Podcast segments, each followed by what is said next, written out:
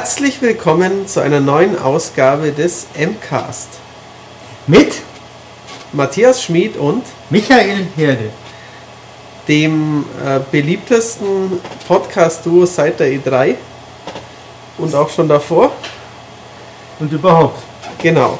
Ähm, ich habe einen kleinen Witz vorbereitet, um so ein bisschen die Stimmung äh, ja, aufzulockern. Vielleicht auch um diesen arg steifen äh, äh, wie sagt man da, Einstieg, genau dieses Präludium, wie ich gerade das schöne Wort erfunden habe. äh, Das ist kein, zu eine kompensieren. Erfindung. Doch, das, ist, das kommt von mir. Das kennt hier sonst keiner. Kennt hier keiner, okay. erzähl dir einen Witz, ich bin Ähm, gespannt. was macht man mit einem Hund ohne, die, ohne Beine? Entschuldigung, ohne die Beine. Also ein Hund ohne Beine, der keine Beine hat. Ähm, ähm, ich habe keine Ahnung. Um die Häuser ziehen. Sehr gut. Ähm, was hat zwei Beine und blutet wie ein Schwein? Ein Schwein, dem man zwei Beine ausgerissen Nee, hat. ein halber Hund. Kann man auch mal schmunzeln. So, ähm, es geht aber heute gar nicht so sehr um makabre Scherze. Ähm, es geht heute auch nicht um Nino Kerl von der GamePro. Nein, um den geht's nicht. Es geht auch nicht um Nino D'Angelo aus den 80ern, Richtig. sondern Es geht, ähm, ich überlege gerade, ob mir noch andere Ninos einfallen. Nino mit ähm, Steven Seagal, ein Actionfilm, der laut äh, Christoph Steinecke gut sei. also ist er schlecht. Vermutlich ist er das. Ähm, Nino, nee, gibt es noch Ninos, die zu erwähnen wären? Ähm, da werden wahrscheinlich so der ein oder andere unserer Zuhörer sagen, ja, ich, ich.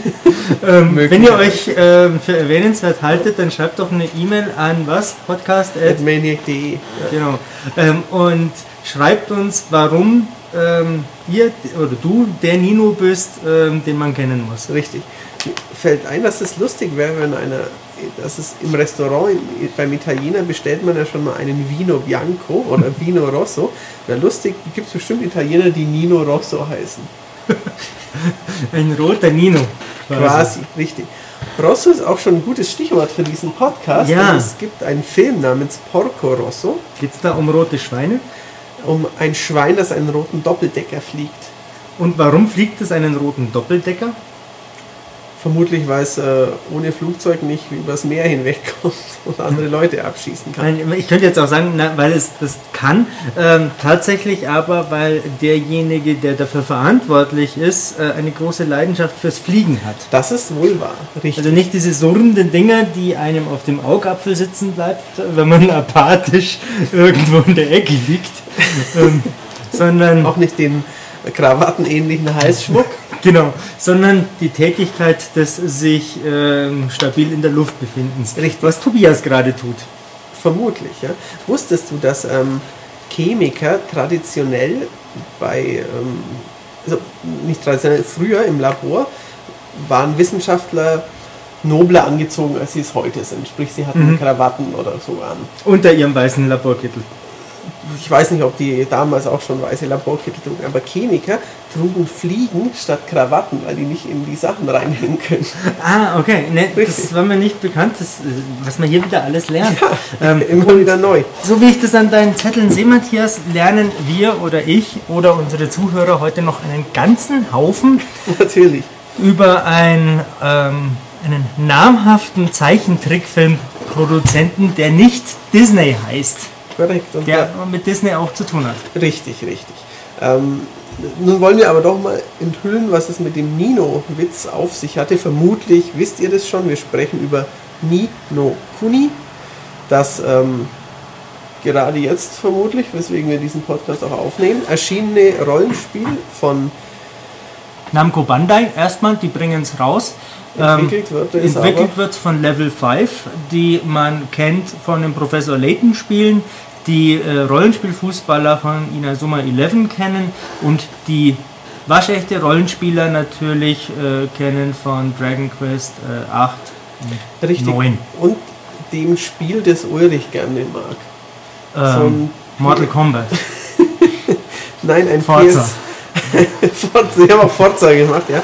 Nein, ein PS2 Action-Adventure-Rollenspiel. Ich muss jetzt mal den Olli rufen. Olli! Der hört uns nicht.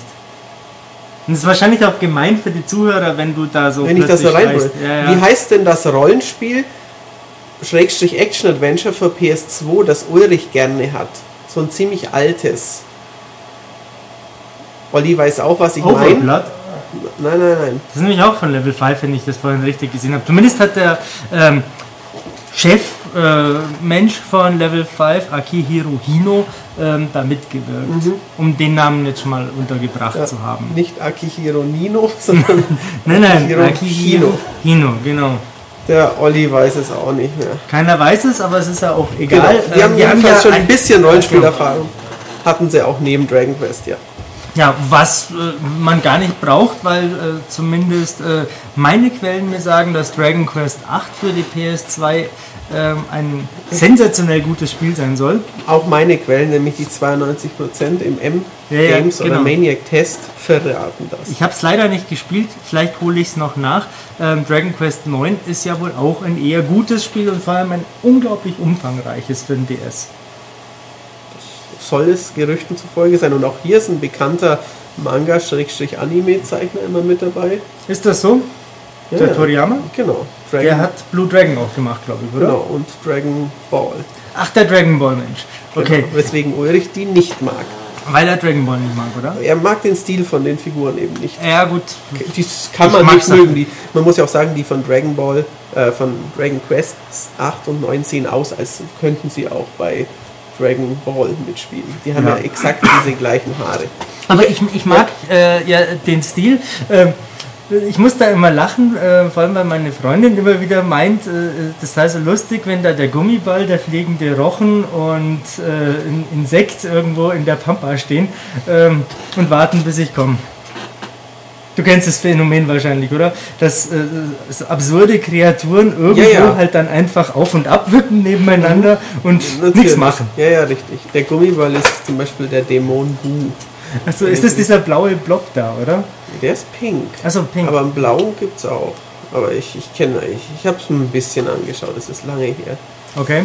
Aber, ähm, ja. ja. aber ähm, das Interessante an Ni no Kuni, dass den deutschen Untertitel Der Fluch der Weißen Königin im Englischen Wrath of the White Witch, da wird aus der Hexe quasi eine Königin. Und aus dem Fluch der Zorn. Genau. Ähm, jetzt habe ich den Satzanfang vergessen, egal. Ähm, wir können uns nachher vielleicht auch noch drauf äh, äh, ähm, einschießen, welcher der Untertitel denn besser passt, aber das ist nur ein kleines Detail. Ähm, was wollte ich sagen? Ähm, ja, nicht nur äh, Level 5 ist da mit involviert, sondern eben das äh, vorhin erwähnte Zeichentrickfilm-Produktionsstudio, Korrekt. über dessen korrekte Aussprache wir uns heute nochmal schlau gemacht haben. Natürlich, richtig. Also, Bitte.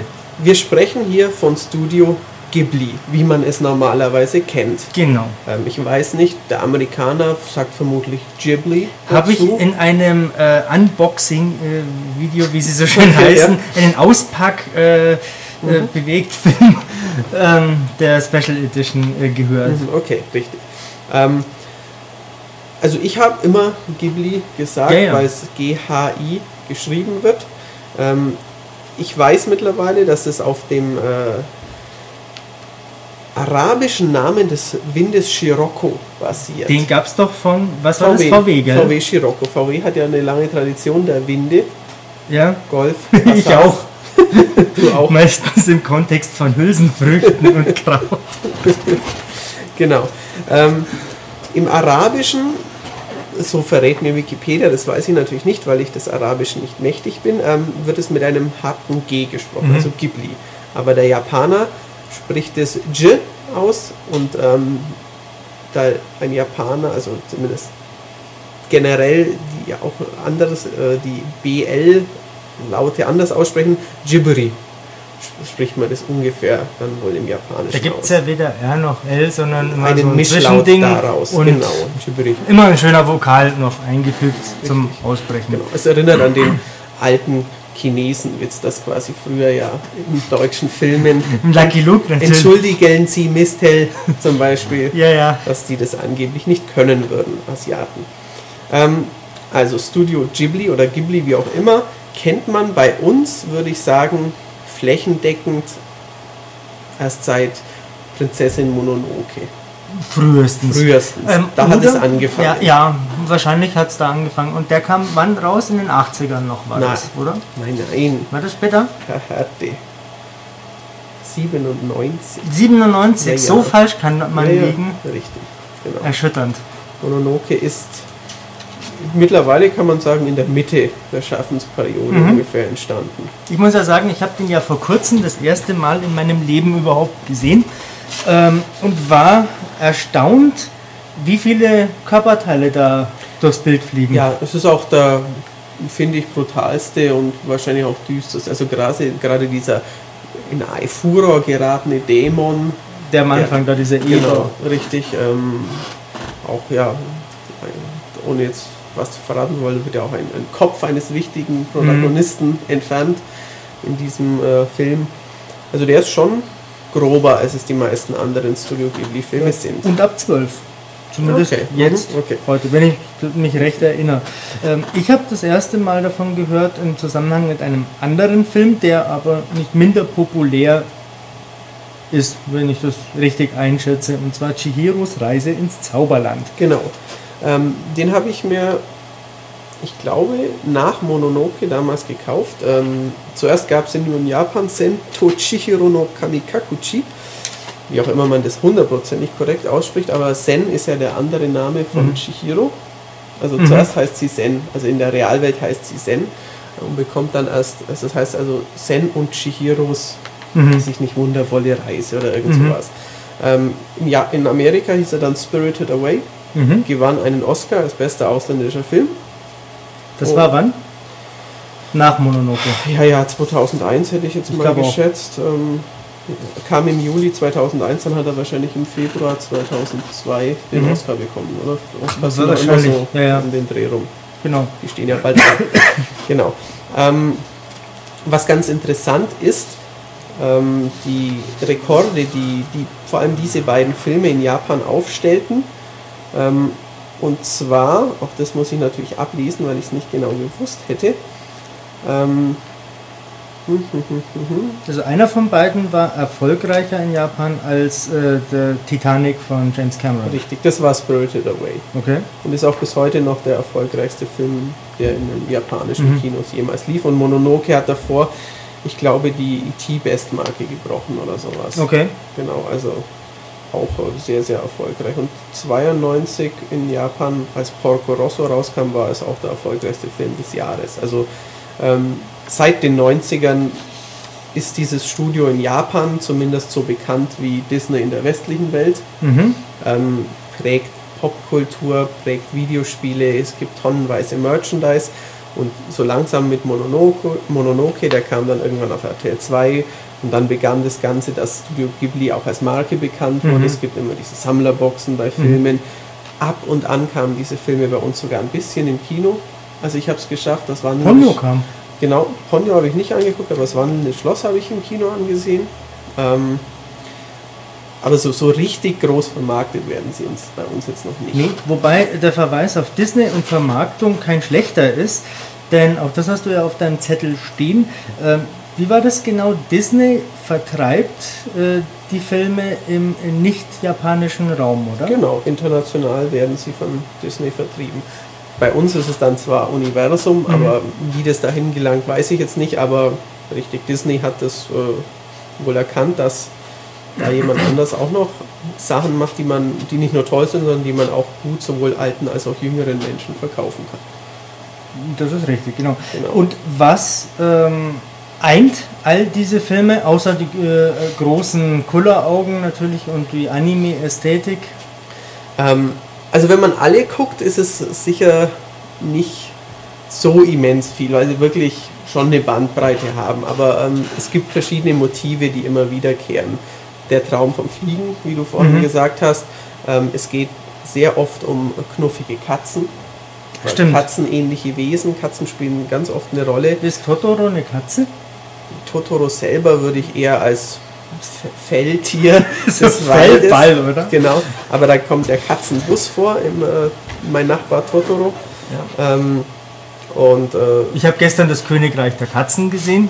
Da Richtig. geht es um, Achtung, Katzen.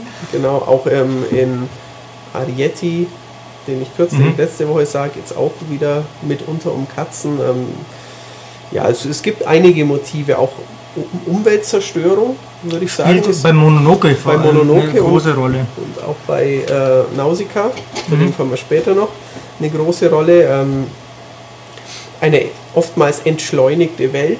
Mhm. Also ich finde auch manchmal eine relativ, vor allem bei Spielen, die in der Gegenwart spielen, ja teilweise idealisierte Vorstellung der japanischen Gesellschaft. Ähm, da geht es meistens, die fahren mit kleinen Autos in die nähere Umgebung von größeren Städten, da ist alles friedlich und grün. Mhm. Ähm, Wie Chihiro am Anfang ja auch. Genau, Die sind ja auch unterwegs. Richtig, genau, richtig. Ähm, es gibt oftmals dann in den Fantasiewelten europäisch anmutende Kleinstädte mit, Mhm. mit lustigen Läden. Alte Frauen sind auch ein Motiv, das immer wiederkehrt. So, Mhm. so knautschig faltige Omas. Die, wie heißt die? Io Baba, glaube ich. Genau, Yubaba, richtig. In Chihiro, genau. Aber auch, äh, hast du das wandelnde Schloss gesehen? Nein. Okay. Da geht es darum, dass ein kleines Mädchen in eine alte Frau verwandelt wird. Mhm. Die sieht fast so aus wie die Yubaba in- Okay. in Chihiros Reise. Ähm, also diese Filme eint einiges. Es gibt aber auch ähm, mit Kikis Delivery Service oder Porco Rosso, einem fliegenden Schwein, das in militärische Geplänkel zwischen verschiedenen fiktiven Staaten hineingezogen wird. Ähm, anders ausgerichtete Filme, würde ich sagen. Mhm. Ähm, was ich vorhin schon mal erwähnt habe, ein bekannter Film dieses Studios, angeblich quasi, ist Nausicaa, From the Valley of the Wind, Nausicaa no Kazetami oder so, wie der auf Japanisch heißt. Ähm, der ist aber eigentlich nicht von Studio Ghibli, weil der von, ich glaube, 84 ist und das Studio wurde wann gegründet? 86. Aufgrund des Ein Film- Erfolgs genau, von diesem Film. Richtig, genau. Nach dem Erfolg des Films, ähm, genau, der wurde noch von einer anderen ja, Filmgesellschaft quasi produziert und dann haben sie sich gedacht, machen wir doch unser eigenes Ding auf. Richtig. Weißt du, was mir auffällt? Ähm, du hast jetzt Filme von diesem Studio aufgezählt, die alle gemeinsam haben, dass derselbe Mann ähm, dahinter steckt. Dieser Richtig. äh, weißhaarige Herr mit der äh, weißen Schürze, ähm, der Ja. Hayao Miyazaki. Genau, Ähm, denn es gibt ja noch einen weiteren Film, den hast du mir mal ausgeliehen. Mhm. Ähm, mit dem hat er nichts zu tun, der aber doch mit einer äh, der besten ist. Definitiv. Also ich pendle immer, wenn ich sage, was mein Lieblingsfilm davon ist, aber ähm, die letzten Glühwürmchen, Grave of the Fireflies im Englischen oder Hotaru no Haka, ähm, ist, was Leuchtkäfergrab auf Deutsch Mhm. übersetzt heißt, ähm, ist von Isao Takahata, ist einer der früheren Werke von dem Studio, ist von 80, 88, ja. Mhm. ähm, kam im gleichen Jahr raus wie Totoro. Da hat Mhm. Miyazaki Totoro gemacht und Takahata hat ähm, die letzten Glühwürmchen gemacht. Unterschiedlicher könnten die zwei nicht sein, oder? Nein, ähm, beide haben Kinder als Protagonisten, das eint sie vielleicht, aber ansonsten, ähm, während Totoro ja ein Märchen von Fabelwesen ist, ähm, Totoro ist am Waldgeist, oder? genau, Totoro das- selbst ist ein. Waldgeist, genau, um das Katzenbus und äh, um ja, Märchen von Kindern und Fantasie geht es äh, in Grave of the Fireflies um äh, zwei japanische Kriegskinder, die ähm, ja versuchen zu überleben. Im, Ja. Michael grinst schon ein bisschen. Kann man so sagen. Also versuchen zu überleben, da nimmt man keinen Spoiler vorweg. Ähm, der Film beginnt mit den Worten am so und so 4. August 1944, glaube ich, bin ich, oder 42 bin ich gestorben. Er Ja, ja. nimmt den Tod eines der Protagonisten schon vorweg. Man, man kann es auch so sagen, ähm, ich habe ihn, wie gesagt, mir ja jetzt nochmal ausgeliehen von dir, um ihn mit meiner Freundin anzuschauen. Und sie traut sich jetzt schon seit einem halben Jahr ungefähr nicht, weil sie gehört hat, dass man da ganz viel weinen muss.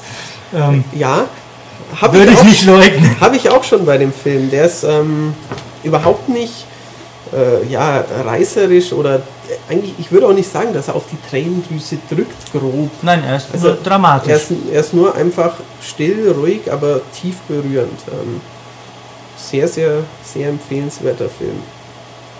Ist auch, ähm, also die drei, vier großen Bekannten sind auch international, sowohl bei Kritikern als auch bei ja, IMDb von den Punktewertungen.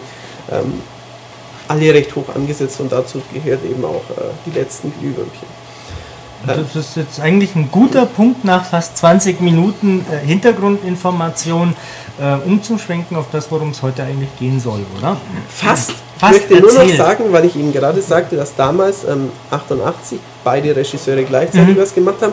Das wird voraussichtlich 2014 wieder passieren. Okay, was passiert da? Genau, da passiert nämlich folgendes, wie mein drittes schlaues Blatt mir sagt, ähm, kommen da zwei Filme ins Kino und zwar äh, Kase Tachinu, was ungefähr heißt The Wind is Rising, der, ein Sturm kommt auf quasi. Ähm, der ist von Miyazaki, ähm, basiert auf einem Manga und gleichzeitig kommt, äh, also im gleichen Jahr kommt ähm, The Tale of Princess Kaguya, die Geschichte von Prinzessin Kaguya von Takahata ins Kino. Kennt man die? Ähm, ich kenne sie nicht, es ist eine ähm, Folktale, heißt also quasi eine japanische Mhm. Sage Okay. auf- von dieser Prinzessin. Auch darauf basiert dieser Film. Es gibt auch noch einen weiteren Film, der im Kino kam in Japan, der noch nicht bei uns ist. Ähm, der wird nächstes Jahr oder so, also dieses Jahr mittlerweile bei uns irgendwann noch kommen, aber ins Kino selbst kommen dann 2014 wohl wieder zwei Werke von diesem Regisseur. Aber du hast recht, wir sollten jetzt nach so viel Anime-Vorgeplänkel mal zum Spiel kommen. Und da Nein, denn jetzt habe ich so, noch eine, hast du noch einen Exkurs eine. Äh, nein, nein, eine äh, kleine Gemeinsamkeit, ähm, die auch so Ah, ja, ja. jeden dieser Filme Richtig, eint, genau. äh, ist die Musik. das stimmt. Da achtest Ähm, du immer mehr darauf als ich. ja, Richtig. genau. Ähm, da bin ich vor einiger Zeit darauf gestoßen, auf den Komponisten, den Joe Hisaishi, der ähm, 2009, glaube ich, war es in äh, Japan ein äh, Konzert zum 25-jährigen Jubiläum ähm, gemacht hat. Davon habe ich dir ja erzählt. Ja. Gibt es nur als japanische Blu-ray und als DVD, glaube ich, auch, aber leider nicht als CD. Zumindest habe ich es noch nicht gefunden. Und ähm, das habe ich in einem der letzten äh, von unseren Wochenrückblicken mal geschrieben. Ich glaube, wie war das? 400 Leute im Chor und 200 äh, Instrumente ähm, kommen da zum Einsatz und das ist einfach nur fett. Das Ähm, glaube ich das gerne. ist eine ganz große Sache. Ähm, die Kompositionen sind einfach schön, zumal äh, ja, also der, der Joe hat es einfach drauf. Der hat auch mit äh, Takeshi Kitano, den äh, ja äh, japankundige Filmmöger ähm, sicherlich auch kennen, schon einige Sachen zusammen gemacht. Ähm, erwähne ich natürlich nur deshalb, weil er auch die Musik für Nino Kuni gemacht hat. Richtig, genau. Innerhalb von einer Woche, wie er in einem Interview übrigens Oh, gesagt hat. okay. Er hat gemeint, das ging erstaunlich reibungslos diesmal, ähm, dass er da die richtigen Themen gefunden hat. Das, ich finde sowas immer beeindruckend, wenn mir einer sagt, in einer Woche mache ich das. Aber gut, klar, wenn er das seit 30 Jahren oder so schon macht. Ähm, Ja, der Hans Zimmer schreibt dir wahrscheinlich auch fünf Transformers-Melodien an einem Nachmittag. natürlich, und der Dings, der Elton John hat ja, glaube ich, Circle of Life für äh, König der Löwen auch in einer halben Stunde komponiert. Hat er mal gesagt, so, Okay. hat sich ins Klavier gesetzt und dann ging es halt los. Und eine Ja. halbe Stunde später hat er eine Demo-Version aufgenommen gehabt. Ähm, und Okay. ja, ist halt das Ja, Schöne, ja, wenn man mit Profis zusammenarbeitet. richtig. ich soll es mir auch mal überlegen. Das wäre mal ein neuer Ansatz. Mal was Neues. Richtig, Genau. aber jetzt kommen wir zum Spiel. Äh, wir zu- schon gesagt, dass da Studio Ghibli mitgearbeitet hat? Ähm, das habe ich, glaube ich, erwähnt. kurz erwähnt, Ähm, genau. Also die, es sieht halt aus wie ein Ghibli. Ja, ja, das sieht genauso aus. Und wahrscheinlich hat selbst der Dümmste unter unseren Zuhörern nach fast einer halben Stunde Exkurs äh, sich schon gedacht. Richtig, genau. Falls nicht, äh, bei Nino Kuni ist auch das äh, Studio Ghibli beteiligt. Die haben Animationen gemacht, haben bei der Geschichte mitgewirkt, ähm, Konzeptzeichnungen und so weiter äh, erstellt. Und man sieht das, man spürt das beim Spielen und, ähm, und man merkt das auch, wenn man die Geschichte verfolgt. Deswegen habe ich vorhin äh, diese äh, Gemeinsamkeiten äh, nach vorn stellen wollen. Ähm, Ni no Kuni bedeutet ja auch so viel wie äh, das andere Land oder diese andere Welt. Ähm, und diese Parallelwelt, diese märchenhafte, die zieht sich ja auch durch viele von Gibt diesen etliche, Filmen. ja. Das ist bei äh, Chihiros Reise ins Zauberland ein Thema. Gestern beim Königreich der Katzen ist es mir wieder Natürlich ist aufgefallen. es auch so, ja. Ähm, fallen dir noch welche ein? Ähm, Es gab schon noch ein paar, ich weiß es jetzt gerade noch nicht mehr. Totoro kann man schon auch ein bisschen so deuten. Pompoko habe ich noch vergessen zu erwähnen. Der ist auch von Takahata. Okay? Das, ähm, da ziehen das ist auch für Videospieler ein bisschen interessant, weil da geht es um Tanukis. Mhm. Tanuki ist ja bekanntermaßen. Tanuki, das ist, äh, das ist dieses äh, Dings von Mario, der Genau, Schwanz. das, äh, der Schwanz von Mario sind, Mario Genau. sind Tanuki. Schwanz ist auch wieder ein gutes Stichwort dazu, denn ähm, Tanukis, das sind äh, nicht ganz Waschbären, aber Waschbären-ähnliche Tiere, Marderhunde heißen die Mhm. im Deutschen. Ähm, die haben der japanischen Sage nach die Möglichkeit, aus ihren Hoden allerlei Dinge zu formen. Das kann ich auch. Söhne, Töchter, Richtig, große, ja. kleine, dicke, dünne. Genau. Ähm, die stehen auch in vielen japanischen Vorgärten, ein bisschen so wie Gartenzwerge. Und die haben ausladend große Hoden. Und der Okay. Film Pompoko, der sich auch mit Umweltzerstörung äh, beschäftigt, ähm, da ist so eine Rasselbande von äh, Marterhunden, so ein bisschen wie die Gummibärchenbande. und äh, die tollt durch den Wald und verhindert, will quasi verhindern, dass da was kaputt gemacht wird von einer großen Industriefirma und formen dabei aus ihren Hoden allerlei, allerlei lustige Dinge und spielen so den anrückenden Bauleuten Scherze. Mit ihren Hoden. Das klingt befremdlich, oder? Ja, das ist aber super. Okay. Genau, hat mir sehr gut gefallen. Muss ich mir den mal anschauen. Den habe ich daheim. Kann ich dir gerne Kannst du mir gerne mitbringen. Aber lass mich vorher äh, die letzten Glühwürmchen ansehen. So, jetzt aber sprechen wir über Nino Kuni. Ähm, Das kam in Japan schon vor einer Weile das raus. kam in Japan schon letztes Jahr raus. Und für also DS noch länger.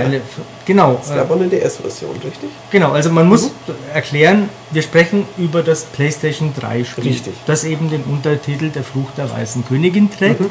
und das im Wesentlichen, so habe ich das zumindest gelesen, denn die DS-Version habe ich nicht gespielt, die gibt es nur in Japan, Japan. Ähm, das basiert darauf. Mhm. Okay. Ähm, von wann die genau ist, weiß ich nicht. Ich weiß, dass sie, äh, 2009 ist die, glaube ich. ja, dass, Also dass schon sie auch relativ alt. teuer ist, wenn man sie denn haben möchte. Ähm, ich kann nicht sehr viel dazu sagen, ich kann aber sehr viel über die PlayStation 3 Version sagen, die glücklicherweise auch in Deutschland erscheint. Und zwar ähm, unter anderem in einer äh, sehr schönen Special Edition, Mhm. die noch schöner sein könnte, wenn man sich die amerikanische bzw. die aus dem Namco Bandai Shop zum Vorbild genommen hätte. Da ist nämlich der Soundtrack als CD noch mit dabei. Das ist in der normalen Wizards Edition, die es bei Amazon und sonst wo gibt, äh, nicht der Fall. Dafür ist da ein Buch enthalten. Ah. Das habe ich dir mal gezeigt. Ähm, darauf kommen wir später noch. Es ist ein wirklich, wirklich schön gemachtes Buch. Leider nur in englischer Sprache, äh, aber ist verständlich, weil wie viel werden die im deutschsprachigen Raum davon verkaufen? Nicht so viel. Nicht so viel. Es wäre Das immenser Aufwand. lohnt sich ja. nicht. Äh, Es ist nicht machbar. Und wahrscheinlich würde sich dann die Hälfte der Leute wieder beschweren, warum nicht die englische, Genau. das englische dabei Ähm, ist. und eine Plüschfigur ist noch drin und noch ein bisschen DLC-Kram. Vom Nasentier. Äh, vom Nasentier, vom Großfürst der Feen, äh, Mr. Drippy oder äh, Tröpfchen, Genau. ähm, der eine Laterne in der Nase stecken hat. So denn, der heißt Nasenring. Großfürst der Feen. Das ist der Großfürst der Super. Feen. Ähm, mit dem kommt man auch mal in seine Heimat, ins Feenreich, Mhm. äh, wo lauter so äh, skurrile Gestalten unterwegs sind. Unter anderem ein äh, Comedy-Duo, das äh, eine Variation des alten Didi Hallervorden-Scherzes mit Palim Palim und der Flasche Pommes frites Ah, ähm, okay. äh, äh, erzählt. Ähm, was schon sehr lustig ist. Ähm, was auch schon ein schönes Stichwort ist, denn das Spiel wurde relativ aufwendig ins Deutsche übertragen. In Textform, wohlgemerkt. Mhm. Ähm, denn die Sprachausgabe, die sowieso sehr, sehr selten ist, ist äh, Englisch oder aber Japanisch. Ach, beides. Das ist beides drauf. Ähm, du musst dich vor dem Spielen entscheiden, welche Sprachfassung du installierst. Möchtest du es Ah, okay. im Nachhinein ändern, musst du es löschen und neu installieren. Das ist äh, ungewöhnlich und umständlich und ich verstehe nicht warum, weil, wie gesagt, sehr wenig eigentlich nur gesprochen wird in dem Mhm. Spiel. Das ist auch einer meiner großen Kritikpunkte, also meiner höchst persönlichen. Mhm. Ähm, Ich wollte gerade dumm fragen, wie es auf der Xbox ist, aber das Spiel gibt es ja nur für die PS3. das weiß gell? keiner. Das gibt es nur für die Richtig. PS3. Ja. Ähm, ja, aber die Texte sind durchweg äh, eingedeutscht und äh, sehr gut äh, gemacht, sicherlich mit viel Eigeninterpretation und eigenem Charme, auch äh, eigenen Namen. So wie es bei äh, Nintendo auch oft üblich Genau, ist. wie es bei quasi. Nintendo üblich ist, wie es auch bei Disney gern mal Mhm, gemacht ja. wird. Ähm, also das ist schon okay. So, sprechen wir aber über das Spiel an sich. Ähm, es geht um den kleinen Oliver, nicht um den Schultes, ähm, sondern um Eine Ähnlichkeit? ja, pf, haben die eine Ähnlichkeit? Sie sind beide Hänflinge, oder? Nee, sie sind beide kleine Hänflinge, haben etwa braunes Haar und zaubern. Ah ja, richtig. Ähm, der Oliver war nämlich, in se also der Schultes war in seiner Jugend nämlich ein Hobbymagier und rühmt sich heute noch äh, diverser Tricks, die er nicht verrät. Ähm, und der äh, Oliver im Spiel, in Ninokuni, der wird zum Zauberer. Ähm, der lernt Zaubertricks kennen. Die, die, warum? Das kommen wir, da kommen wir gleich dazu. So, worum geht's also? Der kleine Oliver, der lebt mit seiner Mutter alleinerziehend äh, in Motorville. Das ist ein kleines Dörfchen, Kleinstadt. Mhm. Man weiß es nicht. Es ist ungefähr zweieinhalb Straßen groß äh, okay. zum selber ablaufen. Mhm. Dann läuft man gegen eine unsichtbare Wand.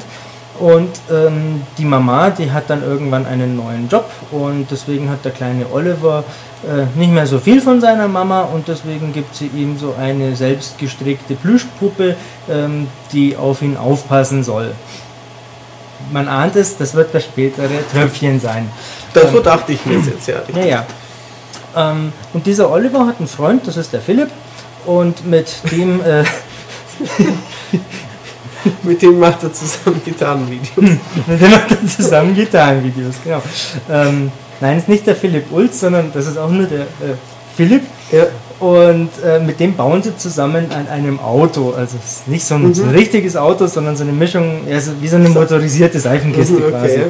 Äh, weil Jungs, klar, die basteln, mhm. Äh, logisch.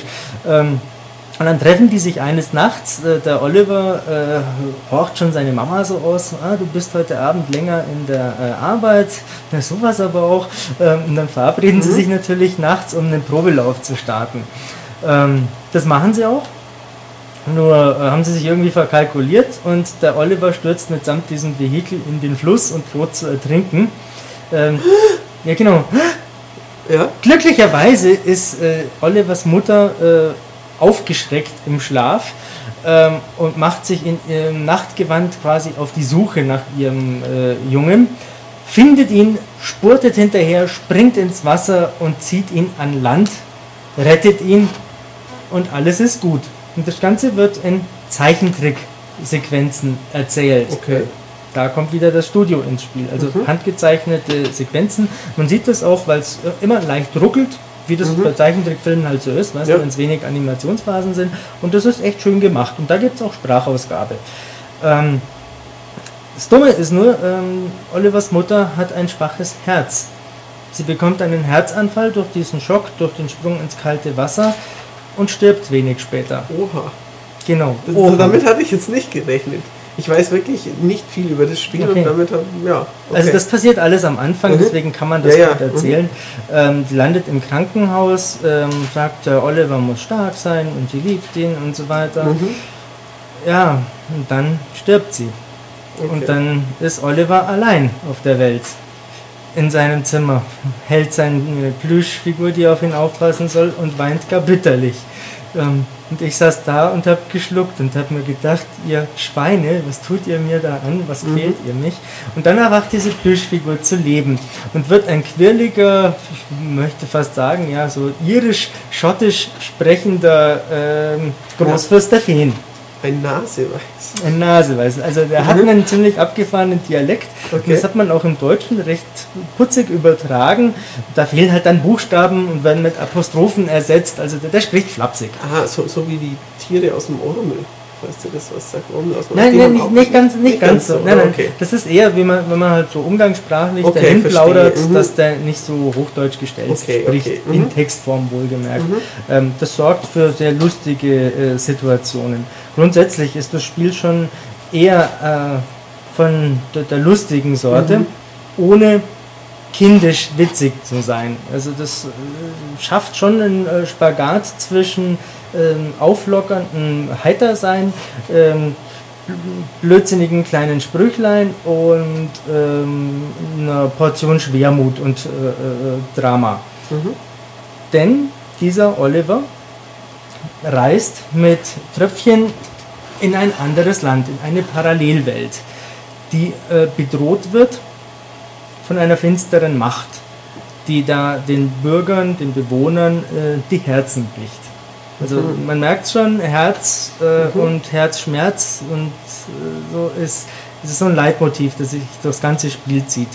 Ähm, was also dann die nächsten, wie lange haben wir da gespielt? 60 Stunden oder so, ohne alle Nebenmissionen dann gemacht zu haben, ähm, sich da durchzieht, ist erstens, Oliver entwickelt sich zu einem großen Zauberer, der immer neue Tricks dazulernt, der ein Zauberbuch, den magischen Begleiter hat. Das ist das Buch aus der Special Edition. Mhm.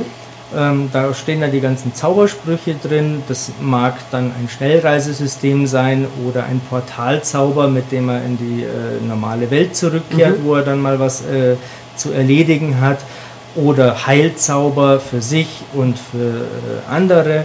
Ähm, grundsätzlich das Interessante ist, dass das nicht nur Magie im äh, Kampf ist, sondern auch in mal einem äh, Rätsel äh, außerhalb von Kämpfen mhm. äh, eine Rolle spielt oder beim Navigieren durch die Welt ähm, oder bei allen möglichen Aktivitäten. Wie gesagt, der Herzschmerz spielt eine große Rolle und deswegen gibt es auch immer wieder Bürger in dieser Stadt, denen es an irgendwas mangelt.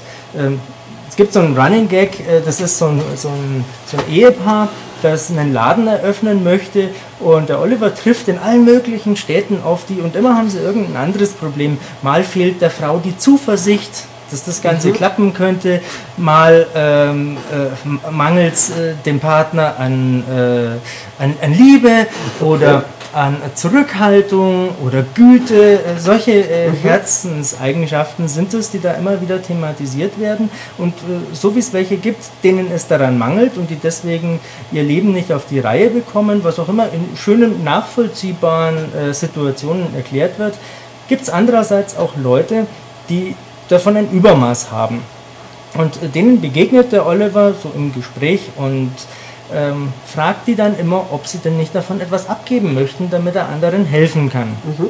Also grundsätzlich zieht sich das so durch, äh, dieses, dieses Helfen und diese Welt wieder in Ordnung bringen, was süß gemacht ist, was aber ähm, auch mit sehr, sehr viel Laberei einhergeht. Mhm.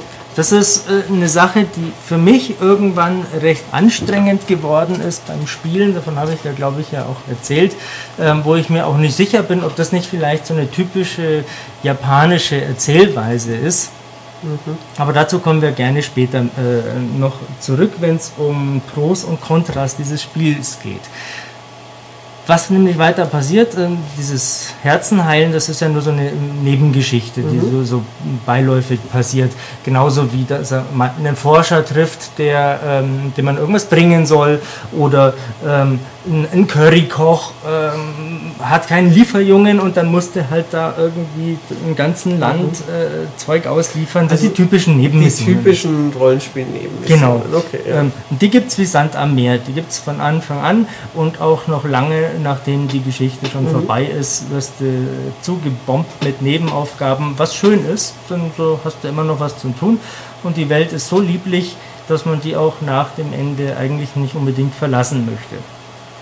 Denn es gibt ein weiteres wichtiges Element in diesem Spiel und es wirkt sich auf sehr viel aus, vor allem auch auf die Kämpfe. Und das sind Vertraute. Mhm. Vertraute sind ähm, kleine, putzige Kreaturen, so wie die Pokémon. Mhm. Also eigentlich Pokémon. 1 zu 1 Pokémon. Mhm. Ähm, und äh, relativ früh bekommt der Oliver da seinen äh, ersten Vertrauten. Dem kann man dann erstmal einen Namen geben. Was ich super finde. Ähm, ich habe das ja mit meiner Freundin zusammengespielt, die Ghibli-Fan ist und Rollenspiel-Fan. Äh, beides mehr noch als ich. Ähm, deutlich mehr als ich. Und wir haben uns einen Spaß daraus gemacht, den Figuren immer total bescheuerte Namen zu geben ähm, weil es das einfach auch persönlicher irgendwie mhm. macht. Und diese Figuren setzt man ähm, im Kampf ein. Es läuft jetzt folgendermaßen. Am Anfang bist du noch allein mit dem Oliver unterwegs. Der Tröpfchen ist immer nur so mit dabei. Ähm, sammelt mal irgendwas ein oder schmeißt so kleine äh, Orbs äh, auf die Kampffläche, die dir ein bisschen Lebensenergie oder Magie äh, zurückbringen. Später kommt er zufällig irgendwie mal so mitten rein ins Gefecht und heilt die ganze Truppe. Ähm, aber ansonsten hat er damit nichts zu schaffen. Entscheidender sind die Vertrauten. Es läuft jetzt folgendermaßen. Du hast irgendwann dann deine Party aus drei Leuten Und jeder von diesen Personen hat bis zu drei Vertraute dabei. Die kann man frei hin und her konfigurieren, austauschen. Ähm, auch das wie Pokémon. Im Prinzip. Ja, aber da hat ja auch jeder immer so drei, vier dabei. Genau. Mhm. Ähm, dann kannst du an bestimmten Speicherpunkten, äh, die, die du dabei hast, äh, austauschen zu anderen, die nicht in dein Inventar gepasst haben. Mhm. Du kannst äh, denen äh, Ausrüstungsgegenstände geben, sowas wie äh, Waffen, einen Helm oder irgendwie äh, das, das, magische Hemd des äh, Frostes, wie es halt immer so ist, mit, mit äh, diversen Schadensboni und Vor- und Nachteilen. Genau, die wirken sich dann auf Angriff und Verteidigung oder magischen Angriff, magische Verteidigung aus. Ähm, auf die äh, äh Agilität wirken sie sich aus, und wirst du zwar stärker, aber langsamer ähm, und so weiter. Also eigentlich üblich, Genre üblich. Ja, da frage ich mich gleich, stärker, langsamer, ist es denn ein Echtzeitkampfsystem oder rundenbasiert oder ein Hybrid daraus? Ähm, steuere ich alle Figuren? Kann ich durchschalten? Darauf wollte ich jetzt zu genau. sprechen genau. kommen. Was für ein Timing. Aber was ich davor noch wissen wollte, treffe ich in Echtzeit auf der Karte auf Feind oder in der Oberwelt werde ich dann in eine Kampfarena gebeamt. Wie ist das gelöst? Ja, genau ja. so. Genau so. Du okay. läufst über die Oberwelt und du siehst, wo Feinde rumwuseln. Okay. Wenn die einigermaßen stark sind, greifen sie dich auch sofort an. Mhm. Wenn du wegläufst, wird es dir kaum gelingen zu flüchten, weil sie ein bisschen schneller sind als du. Mhm. Dann äh, greifen sie dich von hinten an und, und haben einen Vorsprung. Einen Vorsprung, einen ah, okay. Vorteil. Mhm. Ähm, funktioniert andersrum aber genauso. Okay, das war ein Eternal Sonata auch ja. so. Andersrum ist es so, wenn du äh, relativ hoch gelevelt bist, dann flüchten die Schwachen. Mhm. Ähm, hat den Vorteil, dass du dir Zeit sparst, weil du von denen dann eh nur äh, mickrig Erfahrungspunkte mhm. kriegst. Und du musst sie nicht alle platt Genau, du musst mhm. nicht. Äh, sehr nervig. wenn du dann Intro-Sequenz mhm. und dann bam, ein Schlag, alle sind tot. Ähm, dann kommt wieder die Schlussabrechnung und so mhm. weiter. Das zieht sich aber so lange hin. Ähm, also das ist ähnlich wie in Final Fantasy, was war das, 12? Ich weiß es nicht. Ich glaube, also da war es auch so, dass die in der mhm. Oberwelt unterwegs waren. Mhm. Und dann wirst du in eine Kampfarena gebeamt, die natürlich immer so aussieht, wie es die Umgebung auch gerade hergibt. Wüste, Wald, genau. Gebirge, ja. Okay. Und jetzt gehen wir mal von der Situation aus, dass du äh, drei Partymitglieder mit jeweils drei Vertrauten hast. Mhm. Dann steuerst du zwölf Personen.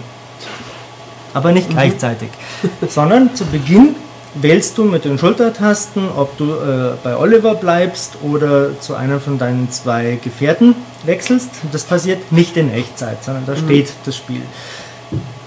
Dann, sobald du dich dafür entschieden hast, wählst du entweder diese Person oder einen der drei mitgeführten Vertrauten. Entscheidest dich also zwischen diesen vier mhm. Figuren.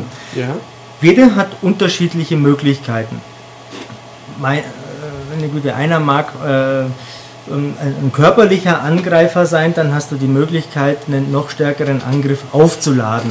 Das läuft jetzt alles in Echtzeit übrigens. Okay. Das heißt, du klickst auf Kraft sammeln, dann läuft so ein kleiner Timer ab, der ein paar Sekunden dauert ähm, und dann kannst du entsprechend stärker zuschlagen. Gleichzeitig, während du das auflädst, kannst du aber auch angegriffen werden und das passiert auch. Mhm. Ähm, das läuft alles in Echtzeit. Du kannst dich auch frei äh, in diesem Kampfareal bewegen, okay. rumlaufen. Also nicht nur so und so viele Züge quasi nee. Meter oder sowas. Nee, nee. Okay. Ähm, du kannst dich auch tatsächlich ähm, einfach weiter wegstellen, sodass dich ein Angriff von dem Gegner in dem Moment nicht mhm. trifft. Aber der kommt natürlich dann zu dir her. Es sei denn, du hast halt die Fähigkeit, mhm. äh, dass du ähm, äh, die Angriffe von Gegnern auf dich ziehst ähm, dann kannst du natürlich mit einem anderen von hinten angreifen mhm. und so weiter. Das ist auch relativ kompliziert, weil äh, die Personen, die du nicht steuerst, ähm, autonom agieren. Das macht die KI für mhm. dich. Du kannst aber während einem Kampf einstellen, ähm, ob deine Partner äh, heilen sollen, ob sie eigenmächtig entscheiden sollen, ob sie keine äh, magischen Tricks machen sollen, äh, solche Sachen. Mhm. Ähm, da wären meiner Meinung nach noch ein paar Sachen mehr gegangen, denn ich kann nicht vernünftig einstellen, wenn ich dann doch mal gegen schwache Gegner äh, kämpfe, dass mein hochgelevelter Vertrauter XY nicht den 40 Magiepunkte teuren Superangriff rauslässt, um irgendwie einen kleinen Gegner mit 10 HP äh, mhm. äh, wegzuhauen. Das okay, passiert ja. auch. Mhm. Und das ist ein bisschen ärgerlich. verstehe, okay. Also da wäre ein bisschen mehr Flexibilität durchaus drin gewesen und ich hätte es auch gern gesehen, dass ich diese Kampftaktiken einstellen kann, auch wenn ich nicht im Kampf bin. Ah. Weißt du, wie ich meine? Wenn ich so auf der Oberwelt bin, Pause drücken, mhm. jetzt einstellen, so mhm. bitte verhalten. Okay, okay, ich weiß nicht, warum es nicht so ist. Mhm. So, was passiert noch in diesem Kampf? Ich habe von einem, einem, physischen Angreifer gesprochen. Dann gibt es wiederum äh, welche, die mehr auf äh, Heilmagie ausgelegt sind. Ähm, jetzt musst du dir halt einfach überlegen, wer ist wo und wen willst du die eingesetzt haben. Ähm, ich habe das so gemacht, dass ich einen meiner menschlichen Begleiter ausgestattet habe mit äh, Heiler-Vertrauten äh, und mich dann da nicht mehr äh, groß drum gekümmert habe. Habe die Verstehen. dann auf Heilen eingestellt, ja, habe also mich dann selber um die äh, Offensive gekümmert und die anderen im Hintergrund immer schön heilen mhm. lassen. Ähm, kann man aber machen, wie man will. Da gibt es sicherlich sehr viele verschiedene ähm, Vorgehensweisen. Ich finde die Kämpfe auch äh, dadurch sehr interessant, und es ist mir oft schwer gefallen, eigentlich auch überhaupt zu kämpfen, weil die Gegner äh, unglaublich putzig sind. Du hast den Videos ja wahrscheinlich mal ja, gesehen. Das sind halt äh, auch dieselben kleinen Pokémon-artigen mhm. Viecher. Und die kannst du wiederum auch rekrutieren. Mhm. Wenn du sie äh, erstmal bekämpfst und dann sie angeschlagen siehst, dann, dann blinken Herzchen so rosane über dem Kopf auf, dann wechselst du zu einem von deinen Gefährten, so ein blondes Mädel mhm. ist das, und die kann mit ihrer magischen Harfe die dann bezirzen und dann äh, schließen sie sich dir an. Dann gibst du ihnen einen Namen, packst sie entweder sofort in dein Inventar oder schickst sie halt quasi so ins, ins Lager, in die Basis. Weil was will ich mit einem Level 1 ähm, Tiger, der äh, mit Level 40 äh, Leuten ja. unterwegs ist? Das bringt mir nichts. Die leveln zwar sehr schnell auf dann. Mhm aber in dem Moment bringt es mir ja, ja, nichts. Kann ich die dann auch verkaufen oder so? Nein, verkaufen das kannst du sie nicht. Okay. Du kannst aber insgesamt über 200 äh, sammeln. Okay. Und jetzt kommt der Clou. Du kannst jeden einzelnen von denen nicht nur ausstatten, sondern natürlich durch äh, den Einsatz im Kampf, beziehungsweise einfach dadurch, dass du sie dabei hast, mhm. aktiv, ähm, aufleveln. Je höher sie aufsteigen, umso mehr ähm, Tricks lernen sie dazu. Mhm. Sie werden aber keine anderen. Das kommt jetzt als nächstes. weil das ist ja auch wie Pokémon. Ja, ja, das Lumanda ist. wird so ja, ja, das ist mhm, mhm, mhm. extrem wie Pokémon. Okay. Ähm, es gibt bestimmte Anzahl von Slots mit äh, Zauberfähigkeiten. Ein, ein Eissturm mhm. oder ein, ein, Feuerstoß, eine Flammensäule, ähm, was auch immer, alles, was es da halt so gibt. Und irgendwann hast du mehr Tricks als Slots. So, Du musst dir halt auswählen, was mhm. du willst. Die kosten alle eine bestimmte Anzahl von äh, Magiepunkten. Ähm, kannst du deinem eigenen Spielstil anpassen.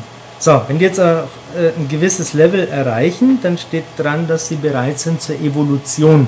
Dazu brauchst du ähm, spezielle Perlen, die du ähm, in der Spielwelt finden kannst, mhm. in Kämpfen zum Beispiel. Ähm, und je nachdem, welcher Gattung aha, äh, dein Vertrauter äh, angehört, brauchst du halt andere Perlen. Und dann kannst du die auf eine neue Stufe evolutionieren. Dann äh, haben sie mehr Slots und mhm. unter Umständen andere Tricks. Fallen aber wieder zurück auf Level 1. Ah, okay. Du musst wieder neu aufleveln. Irgendwann kommt der nächste Punkt, wo sie zur Evolution bereit sind. Und dann beim zweiten Mal kannst du auswählen, welche von zwei angebotenen Varianten du Ach, wählst. Okay. Du kannst die mhm. spezifizieren, mhm. entweder auf mehr, sagen wir mal, äh, äh, dass er andere Charaktere bufft, wie der Rollenspieler ja. so schön sagt, mhm. also quasi so einen temporären Vorteil verschafft, oder dass, dass er mehr auf Lichtzauber setzt oder mehr auf Wasserschaden und so weiter und so fort, weil natürlich die Gegner entsprechend komplementär mhm. auch funktionieren. Ähm, dementsprechend anders schauen sie auch aus. Mhm.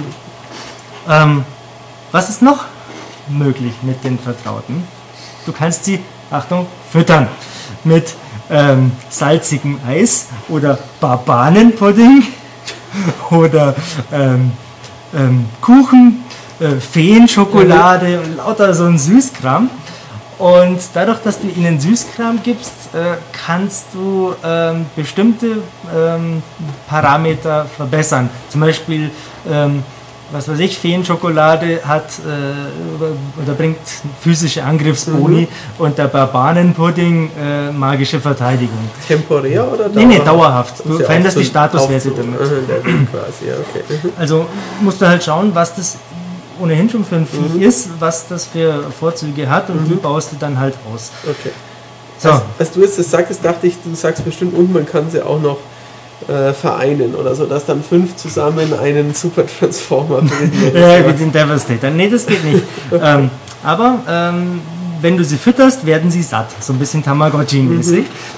Ähm, wenn sie satt sind, kannst du sie äh, nicht mehr füttern, glaube ich. Nee, dann, genau, dann essen sie nichts mehr. Das heißt, da ist ein Limit gesetzt, wie du sie ja, aufwertest.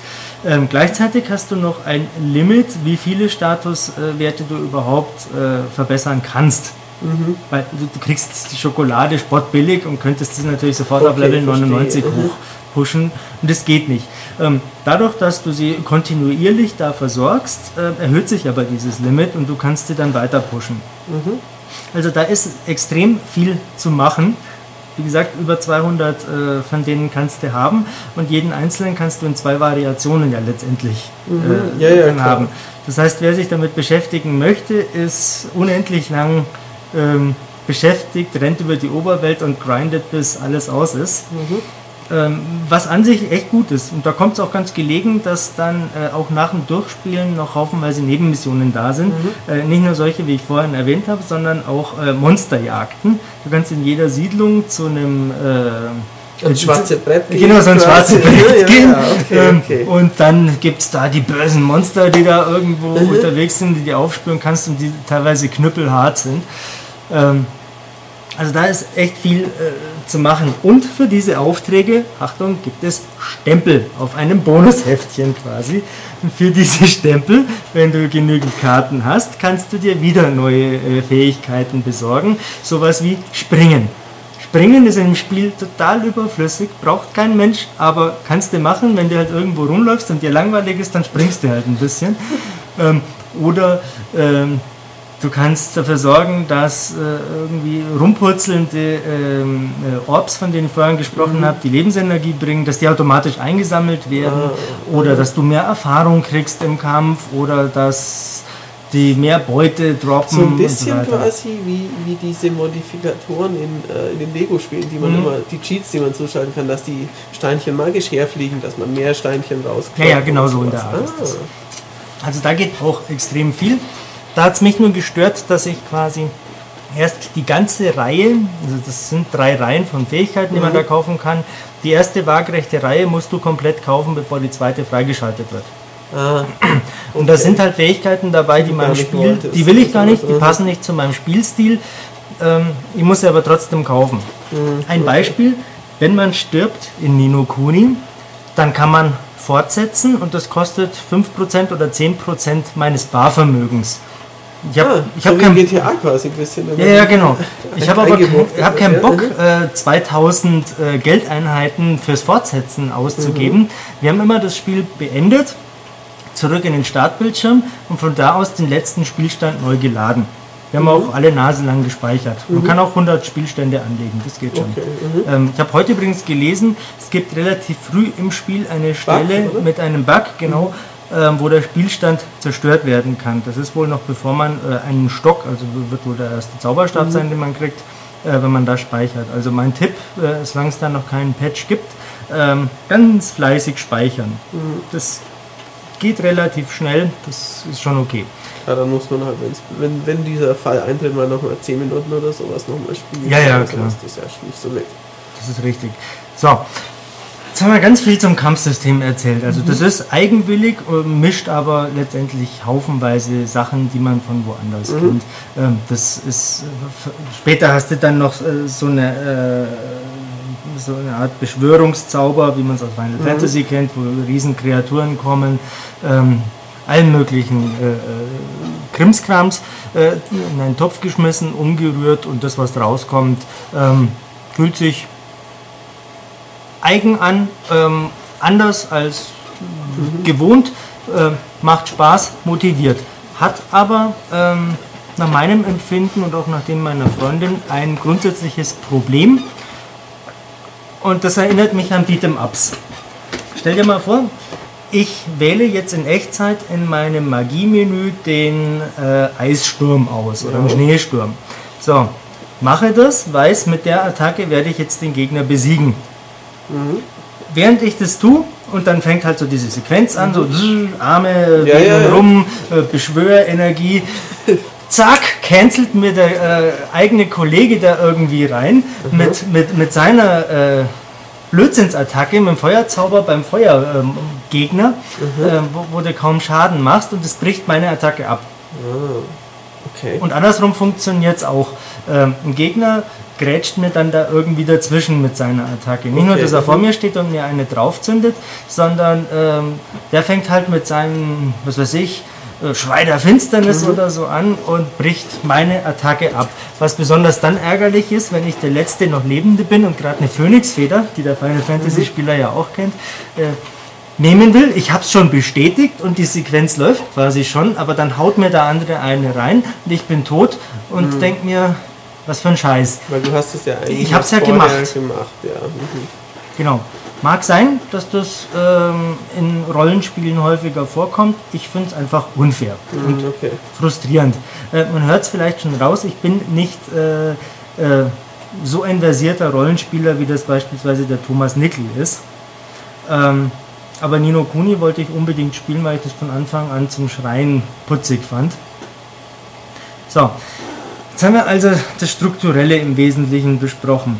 Ähm, kaum kaum. 56 Minuten mittlerweile. So, was äh, müssen wir noch äh, ähm, eruieren? also mich würde prinzipiell interessieren, weil ich ja das äh, Studium mag, ähm, inwieweit kannst du es denn Rollenspiel nicht affinen Leuten ans Herz legen? Ist es ähm, ein Hardcore-Rollenspiel? Also es ist schon ein, ein richtiges Rollenspiel. Es ist ein sagen. richtiges Es ist jetzt nicht Rollenspiel. ein, ein Action-Adventure-Zwischending oder bisschen. sowas. Nein, okay. Das ist ein äh, total oldschooliges Rollenspiel mit Textboxen ohne Ende, Mhm.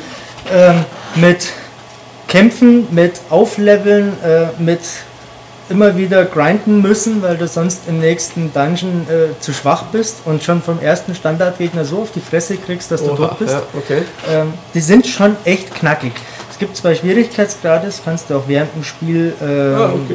äh, einstellen, easy und normal. Ähm, ich habe es dann irgendwann auf easy runtergestellt, weil es mir voll auf den Sack gegangen ist, äh, wie ich im Eis-Dungeon Mhm.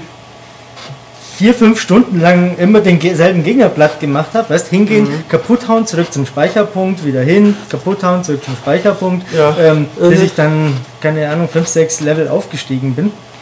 Äh, Also das, das ist kein Spaziergang. Da muss man sich schon anstrengen und auch überlegen, äh, wie man es angeht. Ähm, ist definitiv ein richtiges Rollenspiel. Okay. Und allein die Tatsache, dass ich es äh, freiwillig und gerne gespielt habe, sagt ja, dass man es nicht rollenspielaffinen Leuten durchaus nahelegen kann. Ich bin mir noch nicht so ganz sicher, wer die richtige Zielgruppe ist. Für Kinder, glaube ich, ist es zu schwer. Und vor allem befürchte ich, dass Kinder keinen Bock haben, so viel zu lesen. Ja. Äh, und Englisch können sie ja auch nicht. Ähm, Erwachsene, ja klar, also weißt du, der Call of Duty und Gears of War Spieler, der wird sich denken, was ist das für eine Kinderkacke? Vermutlich, ja. äh, Mädchenspiel und so. Ähm, es ist natürlich auch ein Mädchenspiel, also es können Jungs und Mädels gleichermaßen spielen. Ähm, auch die Unentschlossenen können das. Ähm, ich würde es grundsätzlich mal jedem ans Herz legen, der mit japanischen Rollenspielen was anfangen kann. Ähm, oder der zumindest nicht schreiend davonläuft. Ähm, Leider renne ich gerade schreiend aus dem Raum, ja. Ich Ähm. würde es echt gern spielen, aber mich schreckt halt dieses Ding schon ab. ja, der Steppberger ist so eine Sau. Ach, das ist ein bisschen lustig. Das ist ein bisschen lustig. Also, warum ich mich jetzt hier äh, erbose, ich habe eine Flasche Almdudler gespritzt auf äh, Stettbergers Schreibtisch stehen. Die war offen, weil ich zwischendrin daraus nippte.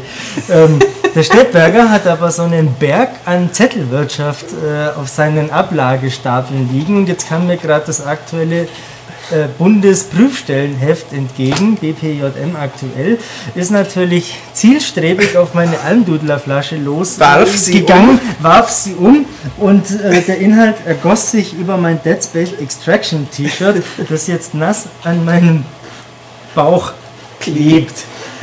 Das ist ekelhaft. Aber noch ekelhafter wird sein, wie es nachher ein Steppbergers Platz klebt. Ähm, so, also zurück zum Thema. Ähm, Rollenspiel und äh, mhm. Ghibli-affin. Ähm, ja, unbedingt. Äh, in dem Spiel stecken haufenweise äh, Anspielungen da dran drin. Man kommt nach Katzbuckel, das ist gleich mhm. der erste Ort.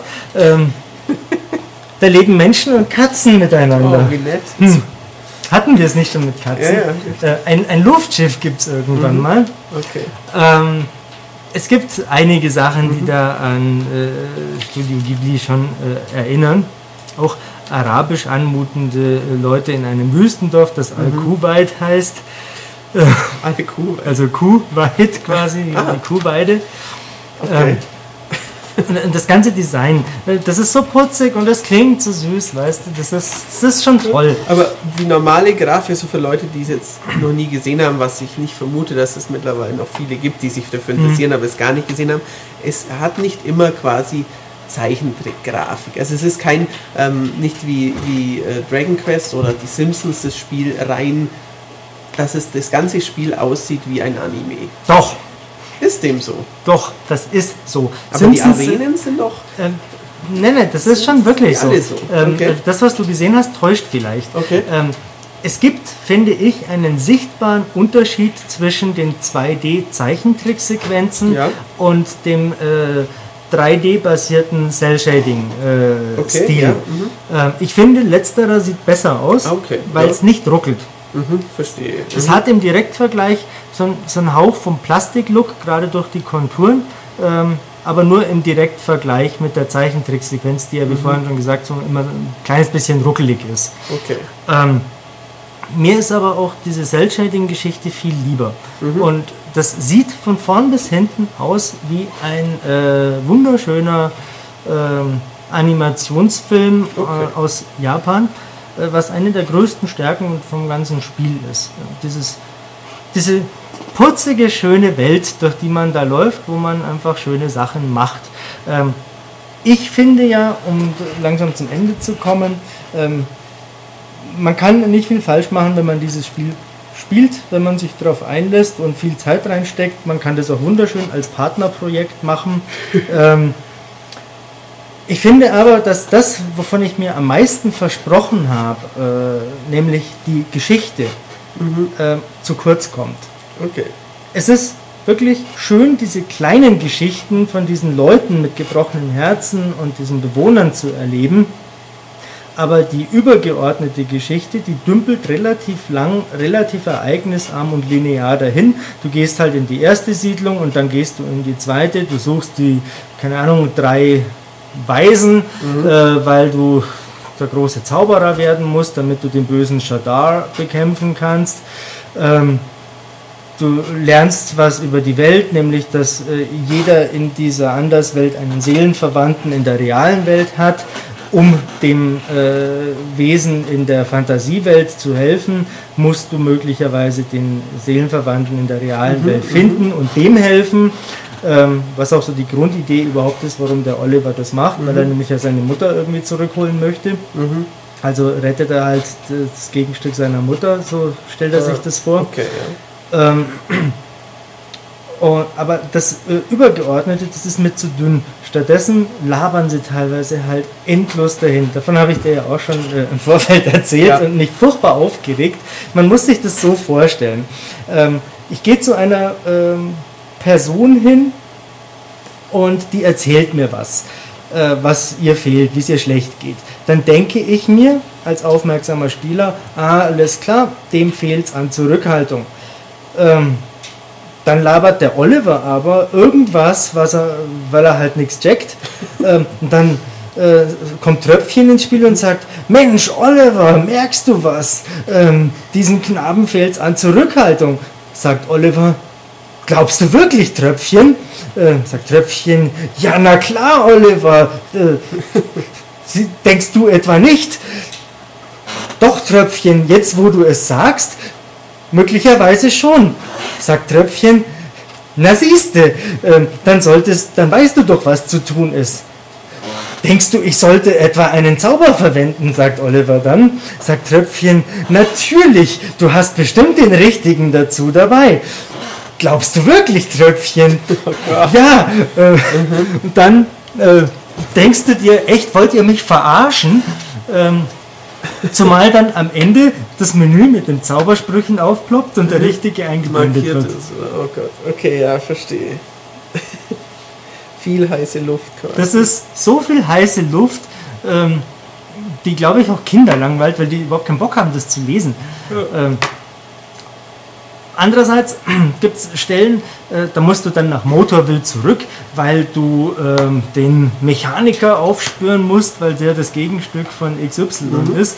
Ähm, ja, wie finden wir den jetzt, Oliver? Ähm, ich weiß nicht, Tröpfchen.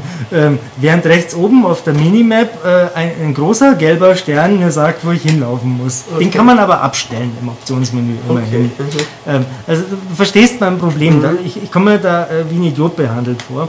Ähm, da da fehlt es mir an Timing, ähm, einfach an der Dramaturgie. Aber äh, wie ich es schon gesagt habe, ich vermute, dass das was mit äh, japanischer Erzählweise zu tun hat, weil wenn man mal ehrlich ist, bei Metal Gear Solid ist das auch nicht anders. Ja. Bla bla bla bla bla. Was? Äh, die USA? Dann kommt ein Ja. viertelstündiger Exkurs über die USA, der dann mit der Mayflower endet. Die Mayflower? War das nicht ein Schiff? Ja, kommt der nächste Exkurs. Ähm, das, ja, da muss man manchmal schon geduldig sein. Auch wer Ja. Yakuza spielt, kennt das zum Beispiel. Ähm, ja. also das, das muss man mögen. Ähm, damit muss man sich arrangieren. Äh, mir hat es da das ein bisschen äh, die, die, die Freude ver, äh, ver Wir machen da weiter, wo wir gerade aufgehört haben, nämlich war unser digitales Band zu Ende.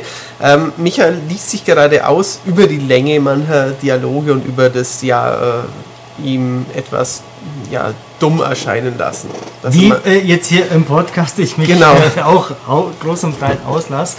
Ähm, ich war bei der Story und dass mir das teilweise zu äh, erzählt wird. Ähm, das Problem ist, zum Ende hin, also zum Ende von der Geschichte hin, gibt das Spiel ziemlich Gas und dann gibt es wieder Ereignisse und dann überschlagen sie sich. Dann kommen sie mir mit irgendwelchen Erklärungen, ähm, wo ich mir denke, was? Hä? Wie? Habe ich nicht verstanden. okay. Ähm, da, da überschlägt sich dann und Wendung hier und Wendung da und noch ein neuer Zusammenhang, der irgendwie so aufgeblasen daherkommt. Ähm, das aber auch letztendlich wieder viel irgendwie ähm, äh, repariert von dem, was langfristig äh, im Spiel einfach mir gefehlt hat. Verstehst? Wo, wo, wo quasi äh, dem Ganzen wieder ein gewisses Gewicht verliehen wird. Ja gut, aber es, es Nee, hilft Bedeutung. natürlich nichts. Also klar ist es gut, dass es am Schluss wieder besser wird, aber wenn ich, wenn halt Stunde 10 bis 40 tröpfelt und dann 40 bis 50 wieder, dann waren die Ja, ja, ja. nun mal doch ereignisarm die davor. Ja, ist ja nicht so, dass nichts passieren Ja, ja, klar, würde. eben. Ähm, du bist ja mit allem möglichen Zeug beschäftigt, so ist es nicht. Ähm, da steht halt dann das Spielen an sich äh, Ja. im Vordergrund. Rumlaufen, okay, da muss ich jetzt hin, die Person soll ich finden und dann läufst du erstmal über die Oberwelt oder kürzt Mhm. dann irgendwann die Wege ab und dann bist du ja in den typischen äh, Dungeons, die ja, das, das sind kleine, relativ überschaubare Schlauchpassagen dann Okay. mit äh, Speicherpunkt am Anfang und in der Mitte und am Schluss mit Nicht, den nicht jetzt Diablo-mäßig vier Etagen nach unten Nee, und sowas. Das nee, nee, nee, nee. Ähm, das ist überschaubar. Ähm, das ist ziemlich linear und du musst außer Kämpfen sehr wenig da eigentlich machen. Ganz selten mal gibt es so irgendwie eine kleine Schiebeaufgabe oder ein Rätsel oder äh, ein, ein Weg suchen. Ähm, aber die meiste Zeit bist du dann halt mit Kämpfen beschäftigt und mit Rumtüfteln, wie ich jetzt meine Figuren da am besten kombiniere und äh, am effizientesten Schaden austeile oder irgendwelche Kombos mache. Ähm, das ist gut, das macht echt Spaß. Ähm, ich glaube, dieses Spiel ist nicht umsonst seit äh, kurzem bei Amazon auf Platz 1 der Vorbestellercharts. Das muss man ja mal erwähnen. Das Ist haben das wir ja das? äh, Mhm. kurz vor Weihnachten oder um Weihnachten oder glaube ich oder kurz nach Mhm. Weihnachten gesehen. Da waren wir ja hier, das hast du wahrscheinlich nicht Nee, mitgekriegt. aber, Aber da waren Olli und ich doch recht überrascht, dass äh, doch ein so großes Interesse an dem Spiel zu bestehen scheint, äh, weil das in Japan, soweit ich das weiß, gar nicht so wahnsinnig erfolgreich war. Okay. Mhm. Aber vielleicht zieht gerade dieses äh, heutzutage ex eher exotisch wirkende Mhm. äh, mit Ghibli-Stempel drauf ähm, doch mehr als ein Blue Dragon oder ein Dragon Quest, wo natürlich sich der eingefleischte RPGler schon drauf freut. Mhm, Okay. Ja, wäre wär dem Spiel auf jeden Fall zu wünschen. Ich hatte ja Sorge, dass es quasi von der langen Zeit, die es nach Europa gebraucht hat, ähm, dass es so spät kommt, dass es irgendwann niemand mehr interessiert. Aber gut, da jetzt für Wii U jetzt gerade nicht so viel kommt und ja die neuen Konsolen immer noch in weiter Ferne sind, ist es jetzt nicht so, dass es am Schluss verheizt wird. Nee, das glaube ich nicht. Ja. Ähm, zumal, äh, auch wenn ich jetzt nicht der Rollenspieler bin, kriege ich ja doch mit, was so kommt. Und Ja. ich kriege mit, dass ähm, Final Fantasy 13 äh, und Ableger nicht jedermann glücklich macht. Ja, Ähm, und dass sich manch einer mal wieder so ein richtig oldschooliges Rollenspiel wünscht, abseits von äh, diesem ganzen Echtzeit äh, Haut drauf Gedöns Richtig, wie äh, Fallout und Skyrim äh, oder Dragon Age, also diese ganze westliche Klar, fantasy ist, ist ganz was anderes. Also jemand per se, der Rollenspieler, wenn er äh, Mass Effect mag, dann heißt das noch nicht, dass er Dragon Quest mag. Das Genau. Ist ja schon sehr Ich, ich würde auch nicht meine Hand dafür ins Feuer legen, dass jemand, der Skyrim äh, leidenschaftlich verehrt, äh, Nino Kuni was abgewinnen kann. Ähm, da, da, äh, da scheiden sich schon die Geister in West- und Ost-RPG-Fraktion. Mhm. Jedem, der sich beim Anblick eines Screenshots von Nino Kuni denkt, ach, ist das süß, oh, ich mag Rollenspiele, dem sage ich, Spiel, mach. Okay. Wie ist der Mehrspielermodus? Den gibt's nicht. Ich habe das mit meiner Freundin so geregelt, dass wir permanent die Controller tauschen. Ah, Ähm, oder sie einschläft und ich dann die nächsten vier Stunden bis morgens um vier auf der Couch äh, sitze äh, und äh, meine Truppe auflevel. Durftest du dann die Story weiterspielen? Auch. Auch.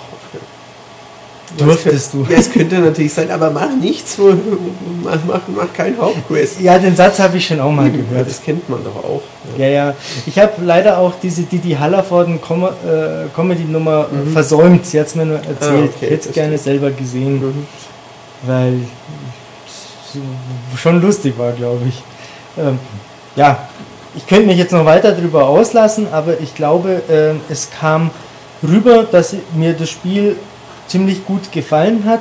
Nicht ganz so gut, wie ich es äh, mir gewünscht hatte. Die Erwartungen waren auch sehr hoch.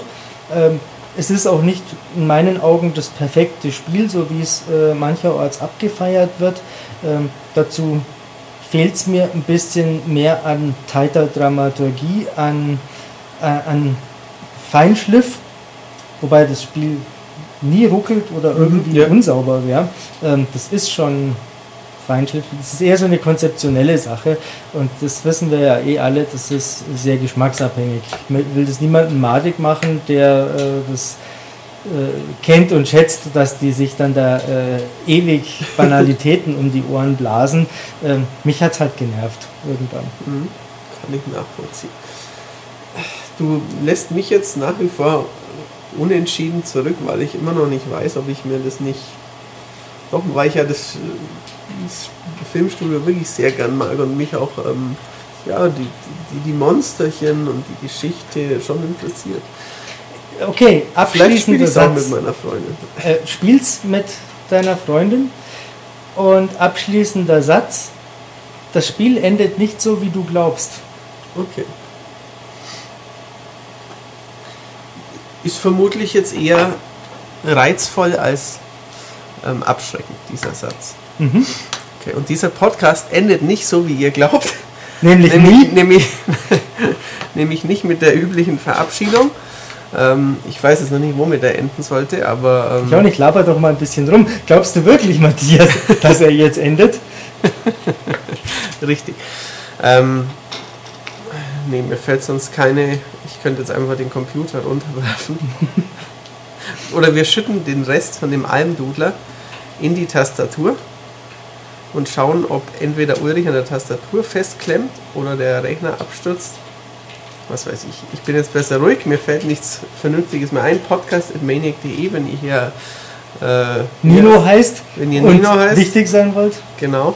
Wenn ihr Anmerkungen, Fragen, Wünsche, ähm, was auch immer äußern wollt. Richtig, Standardtext halt.